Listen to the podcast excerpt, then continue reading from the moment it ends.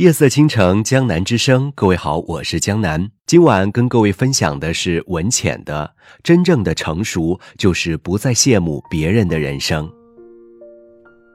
前几天听了一场讲座，一位商界人士分享了他的创业故事。他现在已经成立了三家公司，一个搞电商，一个做互联网，一个搞传媒。整场讲座中，大家不仅折服于他事业的成功，而且震惊于他开阔的视野以及幽默又务实的风格。听众里不时发出了许多赞叹声。讲座结束，很多粉丝赶快围上去，感慨人生、建议之词不绝于耳。每个人就像把他的人生作为丰碑一样，不断向其取经。同行的小伙伴也说道：“他好厉害，好羡慕他的人生。”好精彩，好成功，而另一位小伙伴却说：“与其花时间去羡慕别人的人生，不如用时间去超越他。”突然受到他们对话的启发，发现我们真的花了好多时间去羡慕别人的人生。其实，真正的成熟，或许就是不再羡慕别人的人生。我们是社会人，我们的眼睛有选择性。我们常常看得到漂亮可爱，看不到普通一般；我们看得到英俊潇洒，看不到路人甲乙丙丁；看得到胜利的果，却没看到浸透着奋斗血泪的芽；我们看得到成功，且放大成功，却对失败与弱者的关注少之又少；看到了别人的创业成功，心生羡慕，但是却不知在成功之前，他们走过一段怎样的岁月。听说那个开讲座的商业人士在创业成功之前经历了好几次失败，几个合伙人曾经因为决策失误，把赚的几千万全部赔了进去，还欠了别人几百万。几个小伙曾一无所有，坐在银行前的台阶上迷茫人生，但是他们没有放弃，借钱从头来过，才有了今天的成功。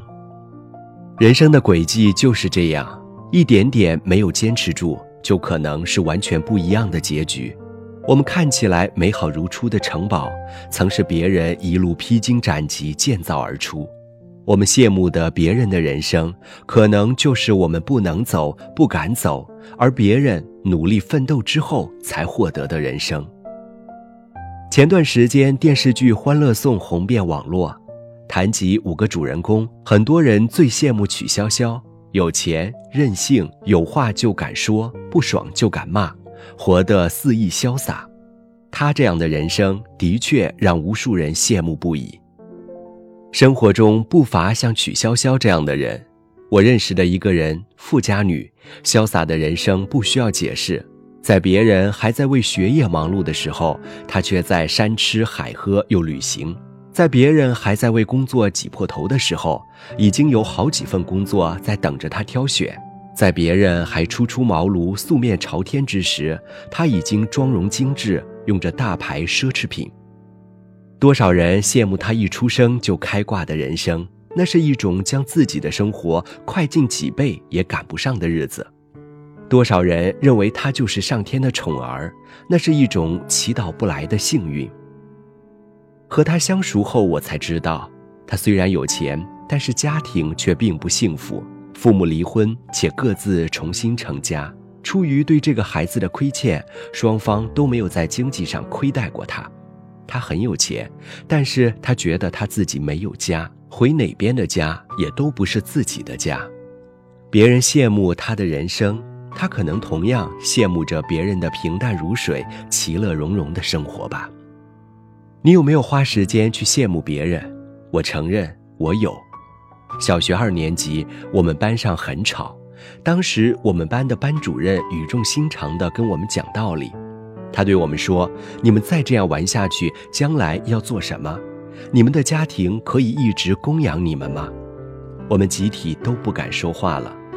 他接着说：“你们家里比较有钱的可以举个手。”可是没有人举手。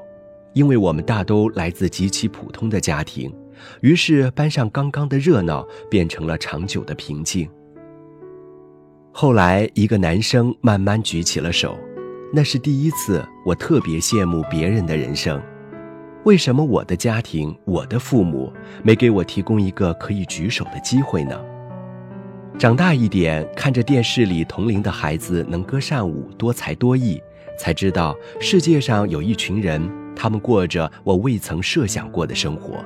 那些从小培养起来的爱好、兴趣、才能，甚至是眼界，从来就不是我这种普通家庭可以负担得起的人生。后来跟好友聊天，他说他很羡慕我，羡慕我坚持着自己喜欢的事情，生活有计划、有规律，家人温暖，好友众多，生活都是满满的正能量。我这才发现，那些我曾羡慕的人生，是我生活的遥不可及；那些我曾经不愿接纳的生活，却是别人的求之不得。随着年龄的增长，那个小时候不断羡慕别人的自己开始转变，对世界了解越透彻，就越知道，没有谁的人生真的可以肆意一辈子。看的书越多，就越知道福祸相依。生活就是无数的大风大浪在走向平平淡淡，走的路越远，就越会发现，再多的钱比不过有一条可以回家的路。真正成熟的人，他会知道，任何人的光鲜亮丽，必有他该面对的艰难险阻；任何人的潇洒人生，也有着难以言说的苦楚；任何羡慕之谈，或许不过是对自己不能重塑的人生的向往。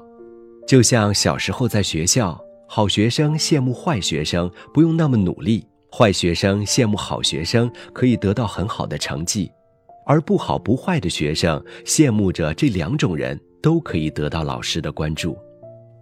但是何必羡慕他人呢？你也有你自己的生活啊。